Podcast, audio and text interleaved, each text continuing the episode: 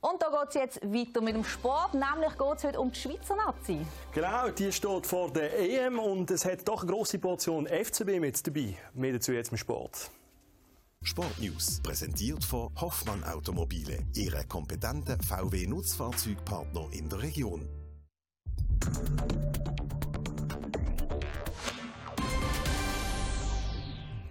Aber zuerst eine Meldung zum Basketball. Die Starwings sind gestern in der Best-of-Five-Serie vom Playoff-Final gestartet. Auswärts in Freiburg verlieren Biersfelder aber klar mit 87 zu 68. Das zweite Spiel findet dann am Samstag am 6. in Biersfelden statt. Die Schweizer Fußballnazi ist gestern in die EM-Vorbereitung gestartet. Mit dabei sind auch zwei aktuelle FCB-Spieler und mehrere ehemalige. Die meisten von ihnen haben sogar gute Chancen auf einen Stammplatz. Ein Drittel vom aktuellen Nazi-Kader besteht aus aktuellen oder ehemaligen Basler. Von den aktuellen zwei wird der Silvan Wittmer die größere Chance auf Einsatzminuten haben. Imsi-Konkurrent auf der rechten Abwehrseite ist der Kevin Babu vom VfL Wolfsburg. Das Duell zwischen den beiden ist recht ausgeglichen. Momentan scheint aber Mbabu die Nase leicht vorne zu haben.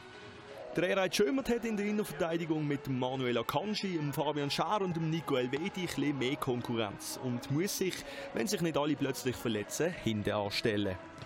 Von den neun Basler könnten aber ganze sieben von Anfang an auflaufen. Im Goal ist der Jan Sommer nämlich gesetzt, genauso wie der Manuel Akanji und der Fabian Schär in der Innenverteidigung. In der rechten Verteidigung könnte der angesprochene Silvan Wittmer starten. Dann geht es weiter im Mittelfeld.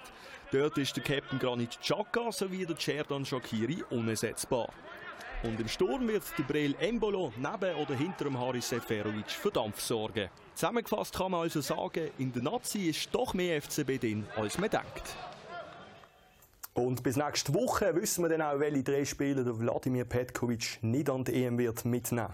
Und das Nazi-Programm bis zu der EM, das sieht wie folgt aus. Am Sonntag gibt es eine erste Standortbestimmung im St. Gallen Keyboom Park gegen die USA, bevor es dann am 3. Juni gegen Liechtenstein nochmal einen finale Test gibt. Und dann am 7. Juni bezieht Nazis EM-Quartier in Baku, bevor es dann am 12. gegen Wales losgeht. Bei uns online halten wir Sie natürlich über alles rund um die EM auf dem Laufenden.